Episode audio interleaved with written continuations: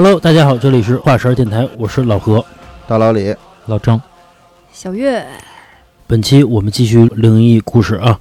在节目开始之前啊，我跟大家说一个事儿，呃，有很多听友问我怎么加入咱们这个听友群，大家可以加我的联系方式啊，就是微信，呃，七七四六二二九五，我再说一遍啊，七七四六二二九五。您加我完了之后呢，我会把您加到我们的听众群里边，大家可以一起聊天，包括我有最新的节目呢，我会第一时间分享给大家，好吧？我先给大家分享第一个故事啊，呃，他讲的是他自己姥爷的一件亲身经历。嗯，说他姥爷这个年轻的时候，那时候得到一份工作，是给人家开大车运货。因为他姥爷那时候岁数特别小，同班组的这个人呀，岁数都比较大，有点像那种老油子。嗯啊，老老欺负他姥爷，像那种什么远地儿啊、破地儿啊，然后路不好走的呀，也没什么灯的那种地儿，全让他姥爷去，就欺负新人嘛。嗯。说有一年，他姥爷的母亲，也就是算是他太祖，嗯。那时候去世了。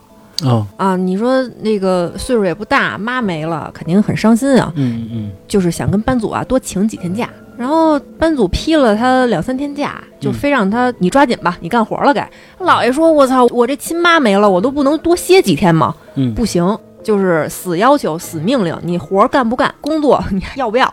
想要你就来上班儿。”嗯嗯，他他没办法呀，他姥爷只能说把这个悲伤的这个心情拾掇一下，然后又开着这个车去运货去了。果不其然，当天的那个路就是很难走，他们又是把这个别人都不愿意去的活儿交给他姥爷了。嗯路况特别不好，那天呀还赶上下着雨，他姥爷想找一个地儿啊歇会儿都找不到，因为那个没有亭子，是啊、就只能继续开。而且那个时候那个路啊，肯定是路灯什么的都没有，然后路面呢也坑坑洼洼的。嗯然后果不其然，在经过一个土坡的时候，就发生了很严重的事故，这个车就侧翻了。哦侧翻了之后呢，他姥爷就直接被从这个车窗里面就甩出去了，嗯然后一扭脸啊，就眼瞅着那个大车就朝他砸下来了。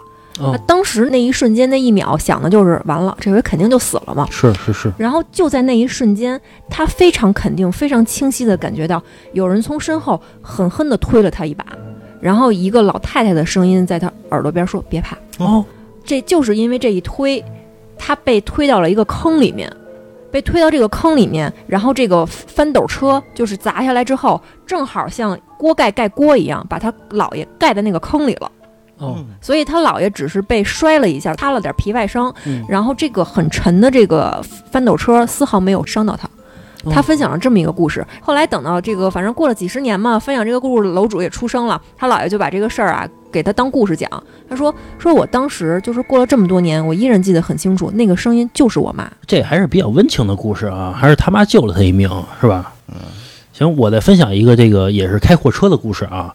这故事呢是分享的这这个人呢，他叔叔给他讲的。啊，没名字了是吧？呃，先不说这个名字啊，这开名字的叔叔，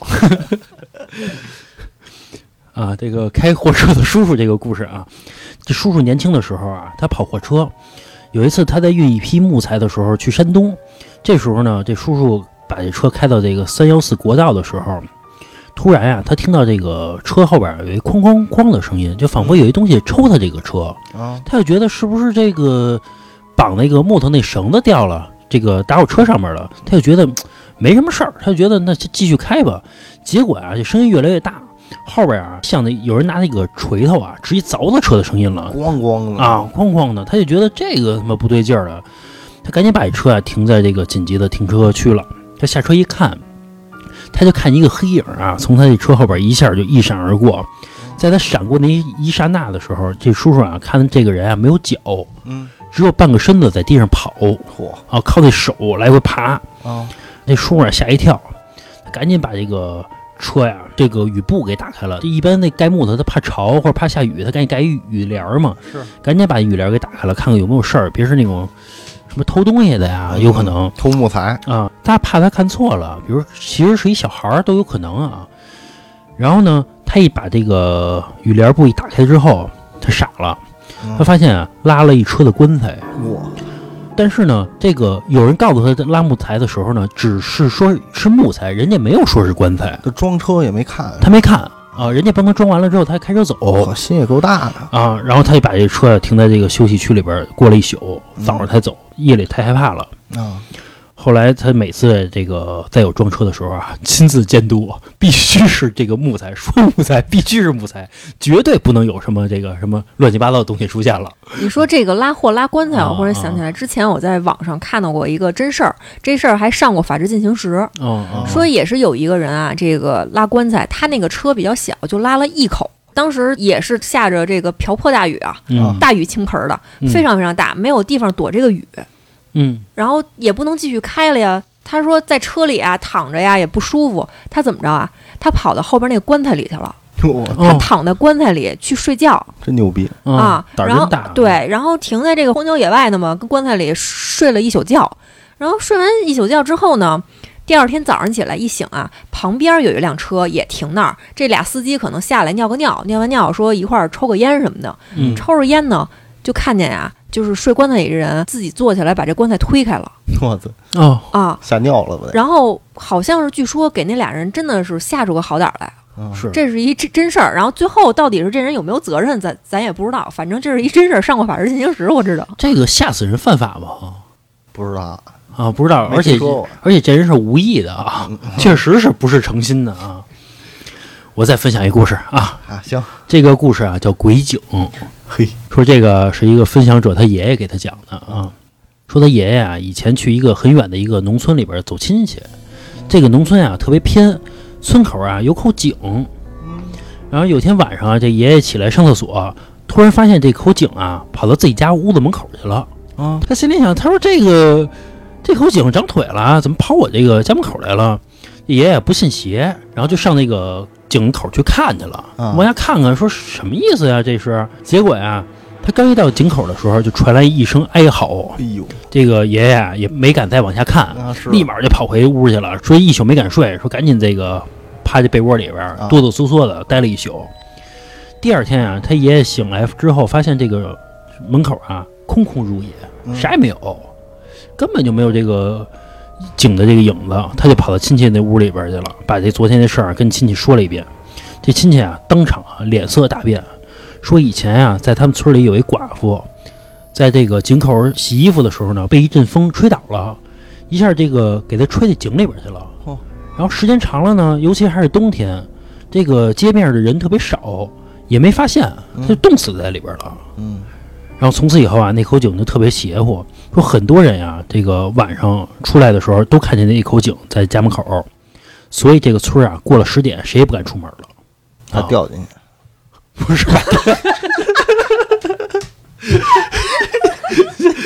那不要这么说话说的很对，啊！一开门一个洞，可不掉下去了吗？你说啊，也有道理啊。什么这个，还是挺邪性的啊。这个这也算横死的是吧？你刚开始说的时候，我以为他那爷爷睡蒙圈了，反正这个很邪性啊，不好解释是吧？呃，在你这儿没好解释了。是是。行，那个小月再分享一故事啊。行，我再给大家分享一个啊，讲这个故事的其实是个女孩儿，岁数不太大。嗯呃，她说她那年刚来北京，然后因为这个经济状况不太好嘛，是就跟很多人一块儿租了一个群租房。嗯她大概住在一个十来平米的一个小卧室里面。嗯嗯嗯然后这女孩比较喜欢猫，自己还养了一只黑色的猫。女孩岁数不太大嘛，一个人来北京打工也挺苦的，比较想念这个家里人，是就跟她姐姐视频聊着聊着呢，就发现呀，她姐姐突然不说话了。嗯，然后他当时想的是是网络卡了吗？但是从这个手机里面看，他姐姐那边是在动的，嗯。头也在动啊，或者包括他小侄女儿也、嗯。也在跑，说明是网网没卡。嗯。然后他就以为是不是他在跟自己的姐夫聊天儿，然后就等了一会儿，结果等了两分钟之后，他姐姐问他好了吗？哦啊，他姐姐问他好了吗？然后他当时还以为这句好了吗是在跟他姐夫去聊天儿，嗯。然后就没回这句话。结果呢，他姐姐重复了好几遍，并且还叫了他的名字，比如说老何好了吗？嗯嗯啊，然后他这才反应过来，原来他姐姐是在问他，然后他就问说啊，你是在问我吗？他说，呃，对他姐姐说，是啊，说那个刚才你旁边那人不是跟你聊天吗？他说我现在身边没有人啊，哦我只有我自己一个人在这个屋子里。他姐姐愣了一下，说不可能，我听见有一个人问你说你怎么还不睡觉？哟，然后他当时就以为他姐姐肯定是听错了是，啊，然后就说真没有，人家外边这个室友，人家都已经去睡觉了，就我自己一个人在这屋里，就一只猫，就我跟一只猫，肯定是你听错了。他姐姐非常确凿的跟他说，说真的不是，我就是听见有一个女的在你旁边非常清楚的叫你的名字，问你怎么还不睡觉。哦，然后这个女孩听了这句话之后吓坏了呀。然后当天晚上跟她姐姐结束了这个视频之后，到了第二天跟她的室友嗯同就是一块儿租住这个房子的室友去聊这事儿嘛。她室友就犹豫了一下，跟她说：“说我明天就要从这儿搬走了，这个押金啊我也不退了。说因为我住这个房子里面，我觉得半夜有人葫芦我。”哟，他听完这个事儿之后，那当然我操也觉得这个屋子里特别邪性了。嗯但是因为他没有办法，他这个经济比较拮据，心疼那个押金，还是熬着住到了底儿。住到底儿之后，他说也不知道自己是不是心理作用，他说他夜里就总是能感觉到这个黑猫就是非常突然的就盯着这个房子的某一个角落，这个尾巴的毛都是炸起来的。哦哦哦，然后后来等到租期一满，他也就赶紧从这屋子里搬走了。说自打那之后，他就养成了一个习惯，他晚上睡觉必须要开着一个小夜灯。他就分享了这么一个故事。这有时候开夜灯啊嗯更害怕，而这个又是一个离奇的事情，啊不好解释。嗯，我操，这故事啊，咱们话茬儿啊，没聊过什么好解释的事儿。是呃我讲一个吧。啊，呃，我是从别人那儿听到的。这个是我那个原来一个同事的老家，嗯他们老家呢应该是靠近这个这个西安周边的一个村儿，嗯 在他的爷爷那一辈儿啊，嗯然后也就是好几十年前了，嗯然后经常会有这个好多的这些盗墓的，哦盗墓的呢有本地的，有外地的，嗯外地的盗墓的呢，可能有时候不认识路啊，或者怎么样的，就会请一个本地的人去村儿里找一个人，说我给你钱，嗯你能不能带我去哪哪哪座山，或者说你能不能直接带我去哪哪哪座墓？鹧鸪哨嘛，哦，摸摸金校尉是吧？啊嗯然后呢，这个事儿就发生在他爷爷的同村的一个发小身上。哦说那个在他爷爷那会儿，他爷爷那个发小还是小男孩的时候，嗯也就十几岁，然后他碰上了这么一个事儿，一波外村的人来了，嗯。说那个说小孩儿能不能带我们去那哪儿哪儿哪儿，嗯。然后我们能给你什么什么什么，比如我我们给你一只公鸡，两只公鸡，哦。对吧？那会儿都是反正挺值钱的东西，粮食嘛，对吧？是。说你带我们去一趟嗯。啊，然后你也不用干什么，你带我们找着那个地儿就行。嗯然后这个因为都在村儿里嘛，孩子都满山跑，哪儿不认识啊，对吧？周围可能都认识。那个小孩儿就答应了，那说行，嗯那反正就这事儿，那我就带你去呗。嗯去完之后呢，真的找着一座墓，看上去也不是什么特别大富大贵的人家啊，但是还是有一些陪葬品的。嗯嗯嗯，等于小孩就在旁边站着，这帮人就在那儿挖。嗯挖完之后呢，把这些东西全都拿出来了。拿出来之后，其实那几个人我觉得也算是说还算好心，说那个什么，说那个小孩儿，说这事儿你别你别说出去，嗯嗯。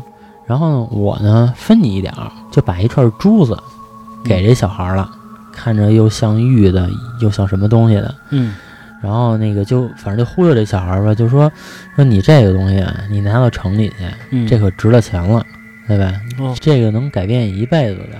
嗯所以你呢，你不说我不说，嗯咱们谁都不知道，嗯对吧？但是你要是说出来，嗯弄不好咱们都得死。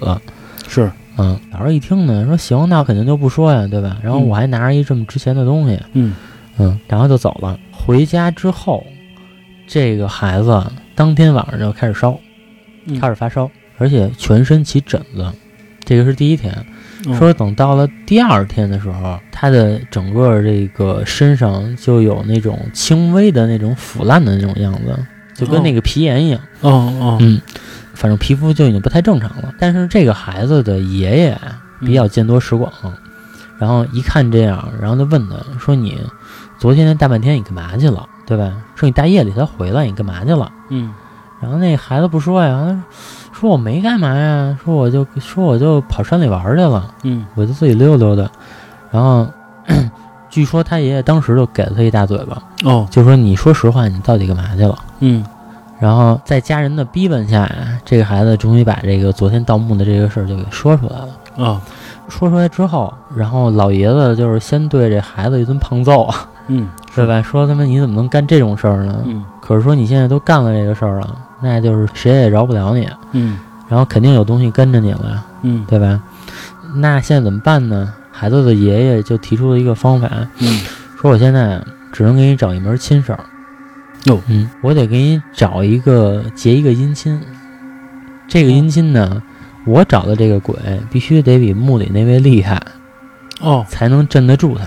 哦哦哦，嗯，因为村儿里人嘛，就是嗯下葬，其实基本上祖祖辈辈都埋在那么一块地儿。啊，祖坟，嗯嗯然后他就带着这个孩子上山，跑到这个祖坟这块儿了，嗯然后就对着其中一座坟说：“说我这个我这个实在不想来麻烦你，可是说你看现在这个我们家孩子这样，对吧？就是您能不能那个开开恩，然后您跟这个我们家孩子结成一门亲事儿，嗯嗯对吧？可以这个忽悠一下我们家孩子。”然后说着这个时候呢，老爷子一边说呢，一边就给这座坟烧纸。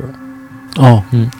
但是啊，有一个很奇怪的现象，就是这个老爷子烧纸呢，嗯。当天也有小风、微风，大概是两三级风。嗯。这个烧纸这个灰嗯，纹丝不动，哦，嗯，一点都不会飘起来，纹丝不动。嗯。让这爷爷一看，爷爷就心想坏了，嗯烧纸纹丝不动，就代表这座坟里的主人不答应这件事儿。啊，不不乐意啊，不乐意不收，哎，这个时候老头儿呢又求了半天，求了半天，这个纸还是不动会儿，结果就带着孩子下山了。下山马上又去村儿里找了一个他非常要好的一位朋友，嗯这位朋友其实就是那座坟的其中一个后人。哦哦哦据说那座坟啊，大概是在一百多年前，哦，一百多年前就就是这个村儿祖祖辈辈都在这儿。嗯一百多年前，这家人的祖上有一个小女儿，因为一桩婚事儿，嗯当时要嫁给其中的一个人，但是那个男的好像又因为什么事儿就没娶她。嗯这个女孩觉得受辱，上吊自杀了。哦哦嗯，等于那老爷子找的坟呢，就是当年上吊自杀的这个人，所以这个老爷子现在就是找到了他们家人，带着他们家人一块儿上山了。哦啊，就也求了半天，说我带上你一块儿去，说你帮我求求你们家祖宗。嗯对吧？这这都是你们家祖上，然后连磕头带求，折腾了好长时间，哎，突然发现这个整个这个烧纸的这个灰扬起来了，整个哦飘起来了。同意了，嗯、对，那就代表同意了。同意之后，这个事儿还没有完，这个小男孩儿其实很不乐意啊，对吧？说我虽然说现在这样，但是你说我十几岁，嗯对吧？然后你说你让我娶一个鬼，那我以后还娶不起媳妇儿。啊是能理解就是，嗯，但是呢，自从结完这门姻亲之后，嗯再下山当天晚上，这个男孩的整个身体状况就有好转。哦嗯，然后慢慢的两三天的时间，身上的所有的疹子啊什么的全都下去了，嗯然后身体呢，等于也也算是恢复如初了。哦恢复如初呢，这个事儿就过了几年，过了几年之后啊，然后家里的爷爷，这个小孩的爷爷就去世了。哦之后呢，这个小孩儿也是从一个十二三岁的孩子长到一个十六七了，对吧？按村儿里来说呢，就应该婚配了。是这个时候呢，这个孩子肯定也动这个心思，对吧？说这个我瞧上哪家的姑娘了，嗯然后但是娘们儿了，啊，对该找娘们儿了。然后但是这个孩子他爸就跟他说呀，你不许找，就是你要是找了呢，这个因为你之前已经结过一门亲事儿了，你怎么能再娶媳妇儿呢？对吧？就是说，因为是人家当初保了你一命，因为是人家当初保了你一命，所以救命之恩嘛。对，所以你就只能误娶了。他反正据我这个朋友爷爷描述啊，当时那家人啊有好几个儿子，所以人家也不怕香火断了啊，不用他留后。啊、对，也不用他留后，就觉得就是你就那遵循一下规矩就行，就你别娶了这个又娶那个的。但是男孩儿不行啊，男孩儿不听。男孩儿说：“我当时小，对吧？然后他忍得住对，就你们就都给我定了，然后这个现在说你们说不让我娶就不让我娶，然后加上那个年纪叛逆，说我就得娶。结果呢，就是他爸也拦不住，而且他爸其实也不是特别信这些事儿。然后拦不住呢，这个小男孩呢，就等于就娶了一个邻村的一个姑娘。嗯娶完这个邻村的姑娘之后，隔了半年，这两个人外出上湖里捕鱼的时候，嗯双双溺亡。哦，这个姻亲能离婚吗？姻亲能离，但是说你得找真正的高人啊，去帮你做这件事儿。是再求他们家人，啊，该离离了吧。不过确实是，他是这样的，他这个逻辑是，呃，我娶了一个鬼媳妇儿，让我鬼媳妇儿，别人不能欺负我丈夫啊，对吧？嗯鬼媳妇儿就挡了他那个那个盗墓里边那个鬼了，对吧？是，帮这个小男孩化解这个灾难嘛，对吧？嗯十六七岁你让人不娶媳妇儿，确实也有点过了，你你后面再离了，你这不是利用人家了？啊，谁也敢啊？也是也是，啊人家家人估计也不敢啊。啊，说当时你用人朝前，啊我操，不用人朝后嗯啊，苦苦相求啊啊，鼻涕把泪一把啊，跪地上 啊，这会儿呢啊，来说这个，有没有良心啊？行吧，那个小月来故事啊，我接下来给大家分享一个跟老郑这个故事有点像的那么一件事儿，嗯也是跟这个哎姻亲有关的。啊，这个故事其实是这个楼主的奶奶给他讲的。他奶奶小的时候也是嘛，就是家里面孩子比较多，他奶奶是老大，然后底下呢有几个弟弟呀、妹妹的，嗯他还有一个最小的一个妹妹，大概是他在他奶奶七八岁的时候。他妈妈把这个妹妹生下来了，但是这个妹妹刚一生下来就是身体特别特别不好，生的那天就差点死了。后来也是因为这个孩子就是怎么养啊，都觉得养的特别很瘦弱，就请了他们当地的一个算命的人，说给看了一下。嗯，然后那个算命的呀，当然也反正可能说话也挺损的，但是因为道行很高，所以别人都很信他，说话损呀、也就损了吧。嗯一看他们家这个孩子的这个八字儿啊面相，就说这个孩子活不过四岁。说这个孩子身上的阴气儿没断干净，为什么？因为前世还有一桩情缘未了。嚯啊，说这个孩子四岁之前肯定有一场大灾。说如果说他这个大灾能够挺过去，就就相当于是把前世的那段情缘给了了。说今后就应该这个挺平平安安的。然后这个家里面人啊，听了这个话呀，其实是不信的。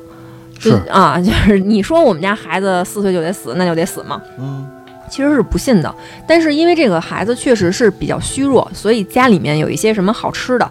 当然，那个年代所谓的这个好吃的呀，其实也就是能咽下去的，稍微细发点儿的东西，啊，就是都是紧着他妹妹吃。再加上他奶奶呀是大姐，又挺懂事儿的，凡事都很照顾他这个小妹妹。嗯，然后就这样平平淡淡的过了四年，他妹妹当然也是经常就是生病嘛，时好时坏的，嗯但是很辛苦，养到了四岁。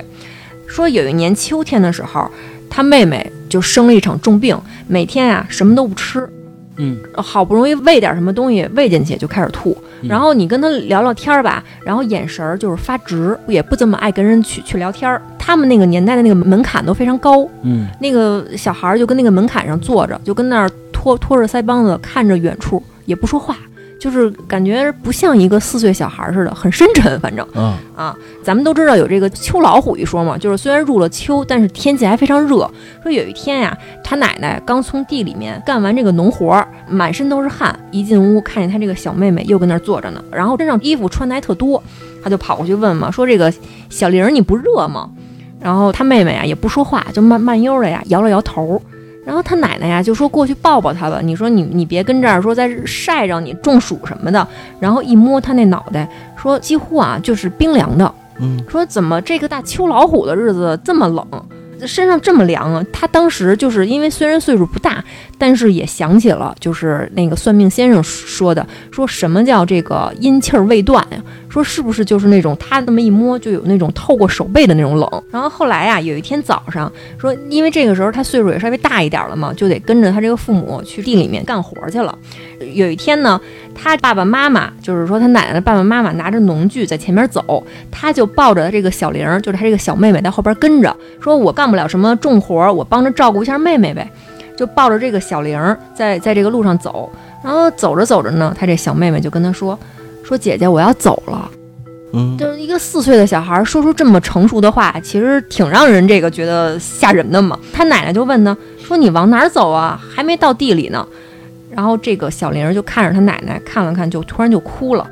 他当时也不明白，就是大太阳底下嘛，就抱着他说：“说你哭什么呀？又没让你干活去，我这还抱着你，你也不用走，你还哭。”然后这个小玲儿又看了看他奶奶，也没说话，就把这个脸呀埋在他奶奶这个怀里边了，擦了擦这个眼泪。然后到了地里之后呢，他就把他这个妹妹放在这个田野边上了，就让他一个人跟那儿玩儿。他就跟他的这个爸爸妈妈以及这个几个弟弟去地里面去干点这个农活儿。大概干到中午的时候，就忽然听着这个隔壁的邻居跟那儿大喊说：“狼来了！”因为那个年代确实就是说很很久远嘛，可能真的是这个村子里面会进狼。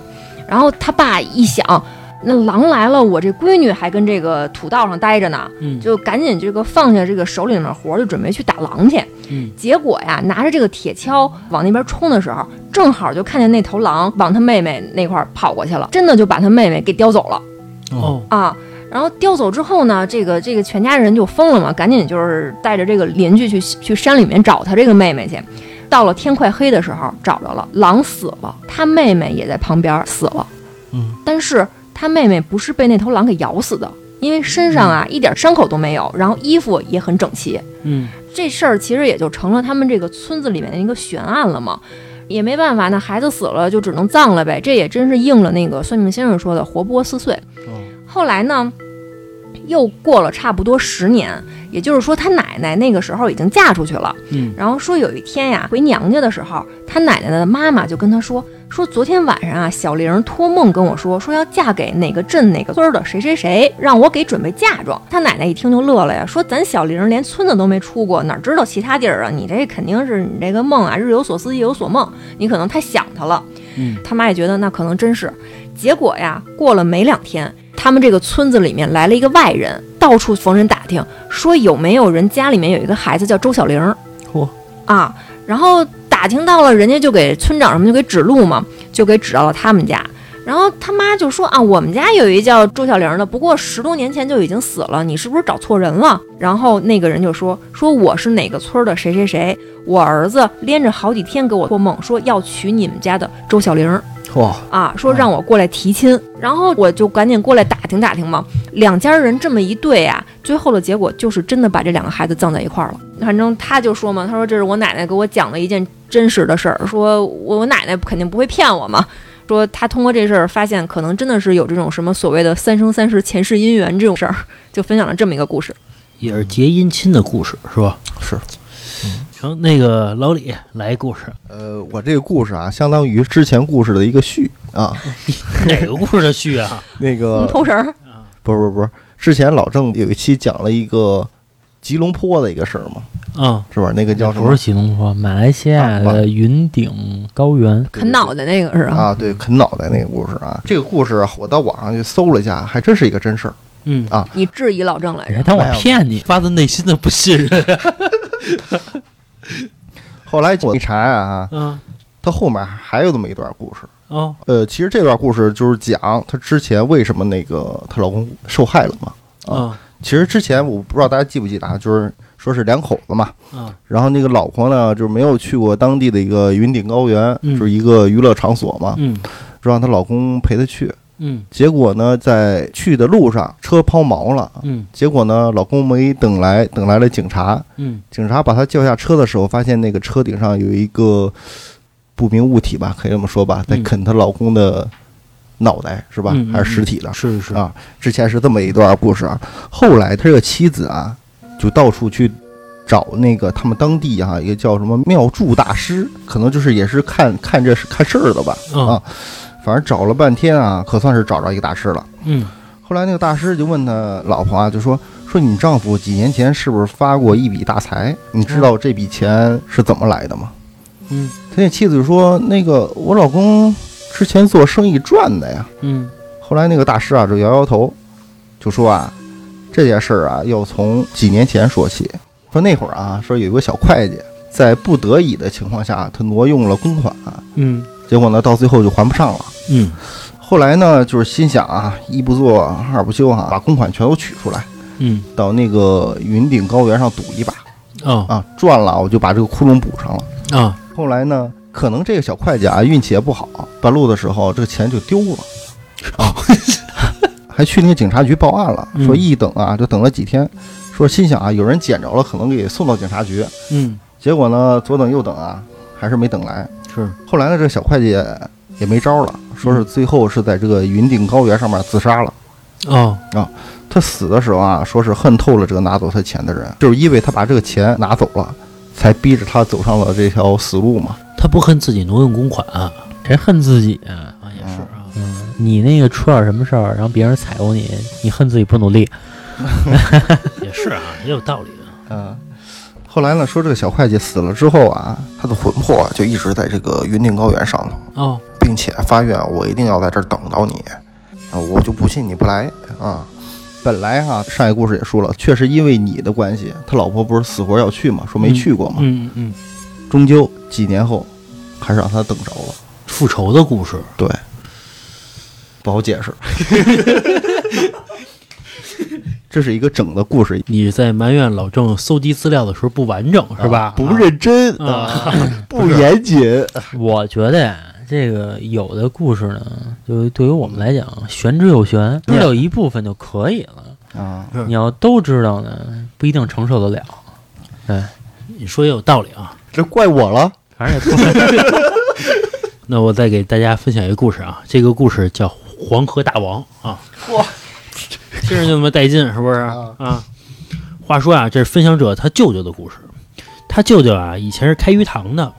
他这鱼塘啊，开在这个黄河旁边儿。为什么开在黄河旁边呢？饮水方便省水，啊，可以把这水直接引到他这池塘里边来啊哦。说他舅舅有一次啊，从朋友家喝完酒，然后回鱼塘，刚到这鱼塘呢，他就听见锁链的声音了。他舅舅一愣，说：“这个我这鱼塘没有任何这个铁链子呀，怎么能有这个锁链的声音呢？”他打开手电啊，一看，这时候他这个他舅舅愣住了。啊他舅舅啊，发现有一个东西往那个黄河里边爬，啊从他鱼塘里边，然后他仔细一看啊，倒吸一口凉气。啊！他说：“这个有一条啊，跟水缸那么粗的黄鳝，啊你想多大个儿啊？用一条这个青黑色的大粗链子锁着，然后一直延伸到这个黄河里边儿。然后这他舅舅看完之后呢，也不敢往前走，一直盯着这个大黄鳝，直到这大黄鳝啊一扭一扭的爬回这个黄河里边儿，他啊舅舅才反应过来，说赶紧就往回家跑啊。后来他舅舅心想啊，听以前这个老人说过，说这个黄河里边啊怪东西特别多，大黄鳝指不定是哪个朝代的呢，还拿这个铁链锁着，说明是成精了。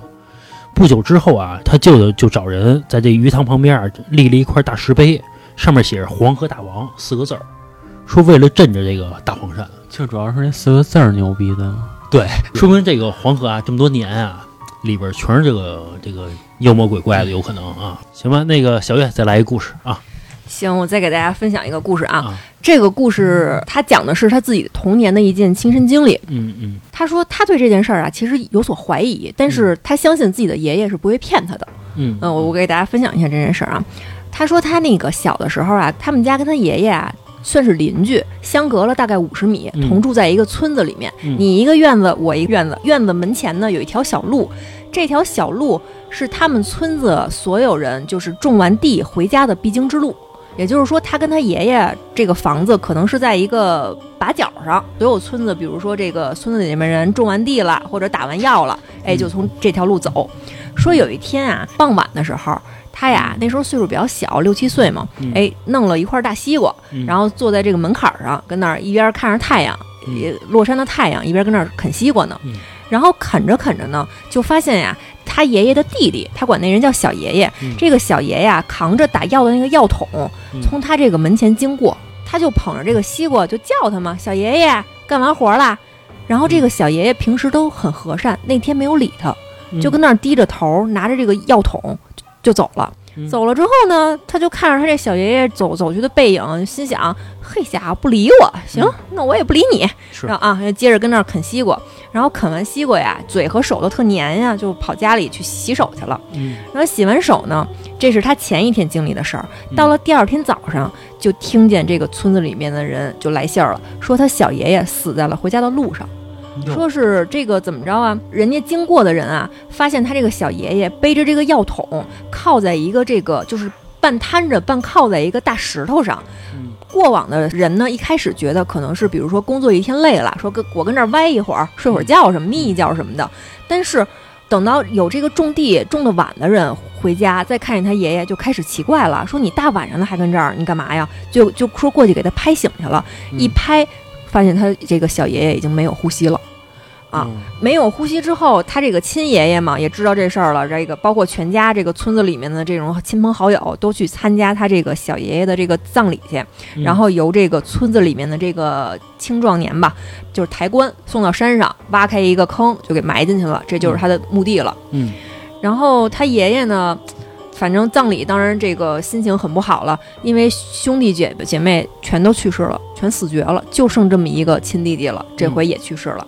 然后去世之后呢，他当时以为看到他爷爷的这个表情比较古怪，可能就是觉得他在思念自己的弟弟嘛。嗯结果过了几天之后，他爷爷呀、可能跟他感情特别好，有啥小秘密啊，都爱跟自己这大孙子聊。过了几天之后呢，他爷爷呀、悄没劲儿的就跟他说：“说孙子，说 啊，说我跟你说个事儿，你别你可别跟其他人说啊。嗯好像还是拿一块西瓜，一边啃一边听他爷爷说：“说你跟我说呗，说啥事儿，我不告诉别人。”他爷爷就问他说：“你这个小爷爷去世的前一天，你瞧见他了不？”他就说：“说我瞧见了呀，那个时候是太阳下山了，五六点的时候，我看见这个小爷爷呀背着一个药桶从我们家门口走，然后他爷爷就问他，说你当时看见他的时候，有觉得他有什么奇怪吗？”然后这个楼主就说嘛，说我当时就是反正叫他，他没理我，我也就没理他。嗯然后他又问说：“你有看见他后边跟着什么人吗？”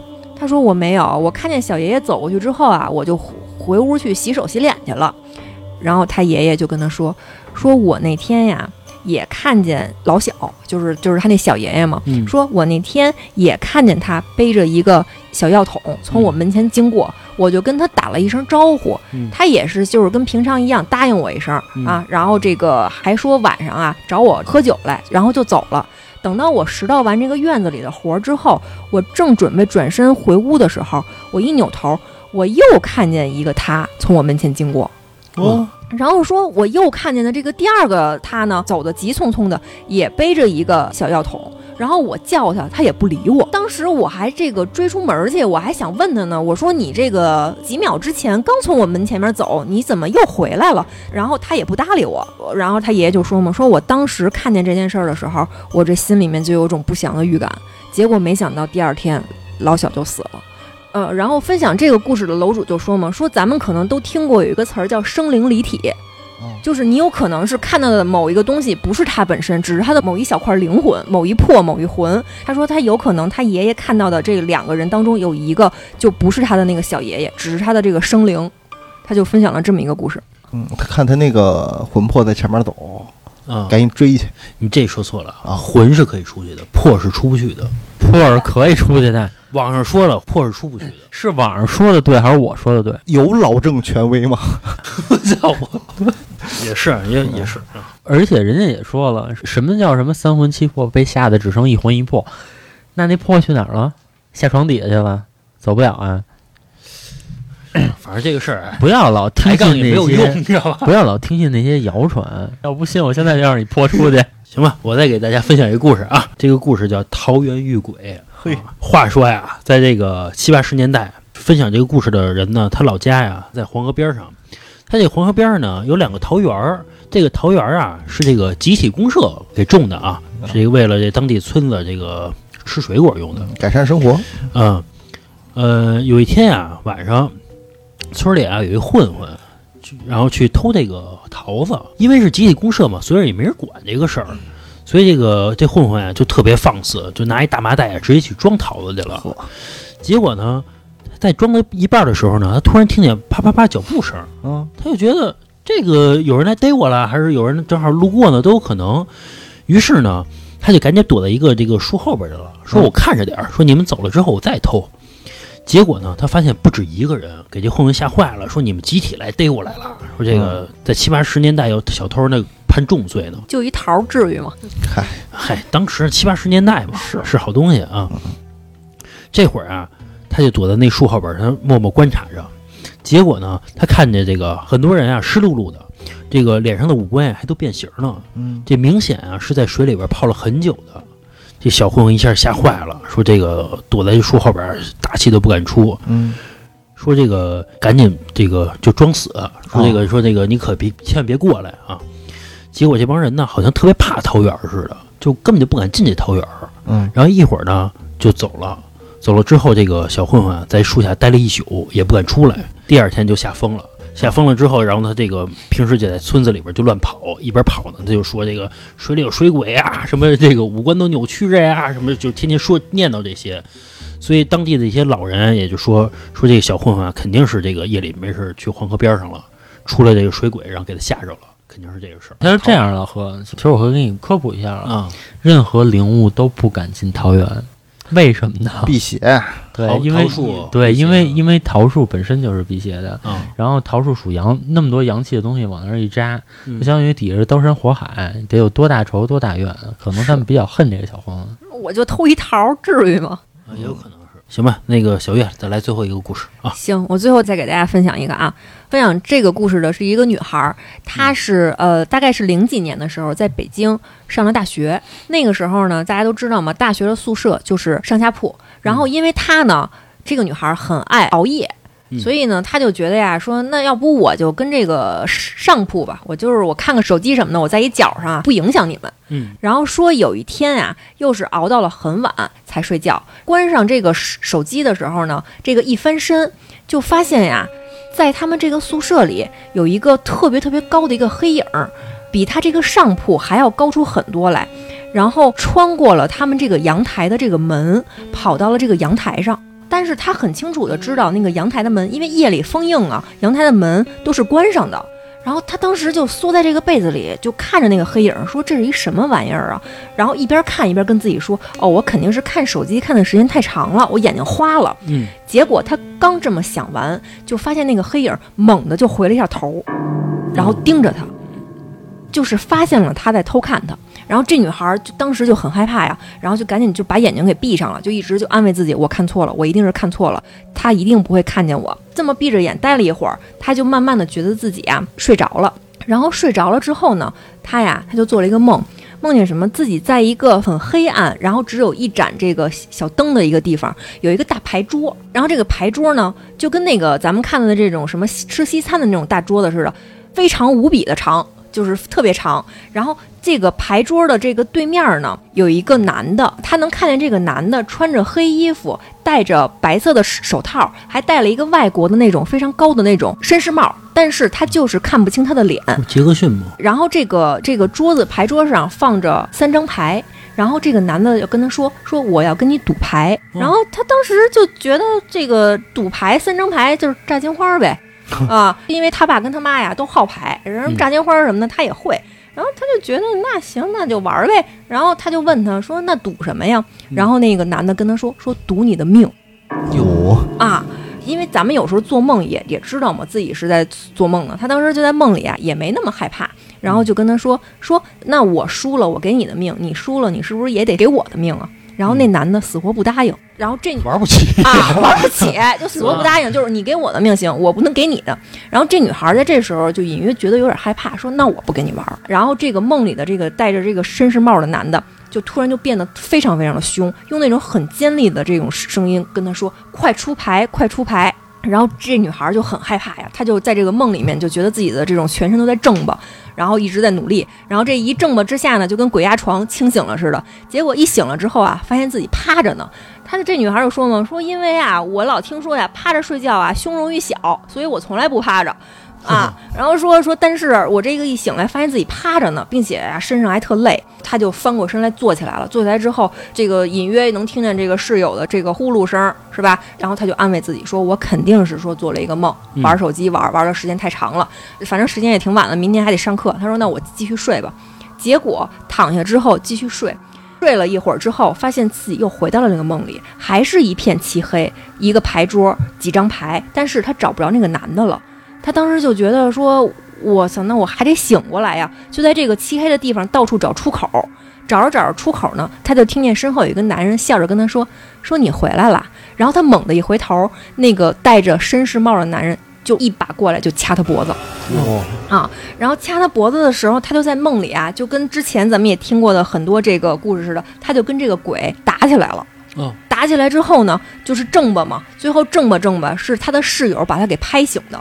拍醒了之后，发现第二天啊天已经亮了，然后他室友就说说你这是干嘛呢？你瞅瞅你自己成什么样了？然后他们这个门后边挂着一个镜子嘛，他就一探头，从那个镜子里面就发现自己真的是披头散发，然后衣服什么也乱了，然后这个脖子上就有几个这个黑乎乎的印儿，也不知道是不是指印儿。他就分享了这么一个故事，我觉得反正挺吓人的。真是要他命来的，嗯无冤无仇图什么呀？而且你要想杀我，你可以，还玩什么牌呀？啊整这没用的啊，还玩不起啊啊，咱俩换换呀！电影桥段啊，就跟那个咱平时老看电影似的啊，嗯这坏人啊杀主角的时候啊，啊老他妈一堆废话，你知道吗？你赶紧杀就杀了就完了。主角杀坏人的时候啊，特干脆啊，嘣一下就完了呗，啊，整这没用的啊。行吧，这期节目就到这儿吧啊！喜欢我们节目的朋友呢，可以加我的微信啊，七七四六二二九五。我再说一遍啊，七七四六二二九五。你加我微信之后呢，我会给您加到我们的听友群里边。有最新的节目呢，我会第一时间的分享给大家，包括大家可以在这个群里边啊，这个平时一块儿聊会儿天之类的啊。您还可以关注我的微信公众号，就是华山 FM，就是电台的名字。关注公众号之后呢，然后右下角有一个打赏主播，你可以点击给我们进行付费打赏，好吧？拜拜。